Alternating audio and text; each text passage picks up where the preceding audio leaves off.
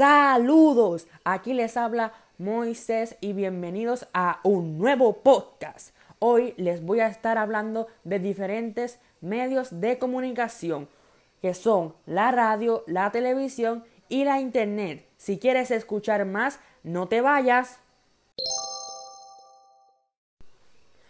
El primer medio que les voy a hablar va a ser la radio. La radio para mí es mi medio favorito. Es un medio masivo y es importante porque educa, entretiene, informa a miles y a miles de personas.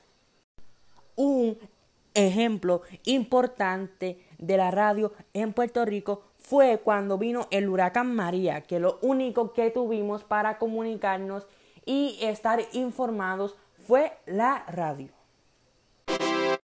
Un dato curioso.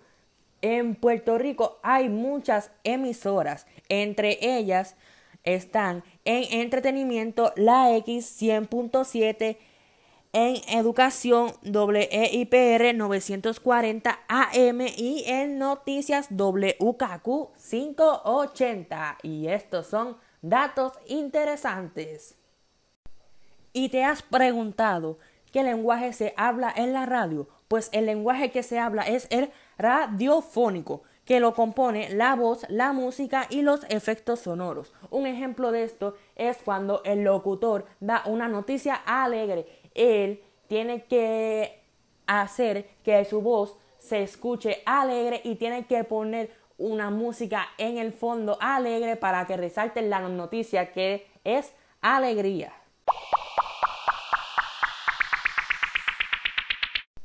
Y el segundo medio de comunicación que les voy a estar hablando es la televisión. La televisión es un medio de los más importantes debido a su fácil acceso a las personas. También es importante porque nos da para escoger programas que tienen que ver con noticias, entretenimiento, educación, deportes, etc.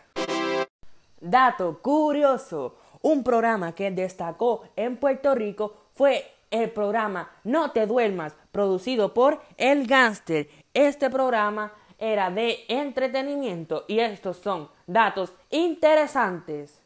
También como en los programas de radio que se clasifican por informativo, entretenimiento y educativo, en la televisión también es lo mismo, porque en programas informativos tenemos a Jugando Pelota Dura y Noticentro. En programas de entretenimiento tenemos a Día a Día y Pégate al Mediodía.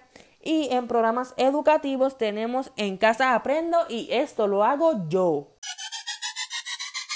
Por último, y no menos importante, llega la Internet. La Internet es un medio universal. Las características de ella es que es global, es 24/7, es inmediato y es móvil. Un dato curioso. La Internet tiene varias herramientas, entre ellas está Google Maps, que te permite encontrar lugares y hacer road trips. En LinkedIn te permite buscar empleos y en YouTube te permite subir, compartir y ver videos. Esto fue datos interesantes. Finalmente, la Internet ha cambiado a los medios tradicionales mucho. En el periódico ya lo podemos encontrar digital, en la radio ya no se está escuchando mucho, en los jóvenes se, se está escuchando más los podcasts y en la televisión YouTube se está apoderando cada vez más, ya que en YouTube tú puedes encontrar más entretenimiento y más canales que en la misma televisión.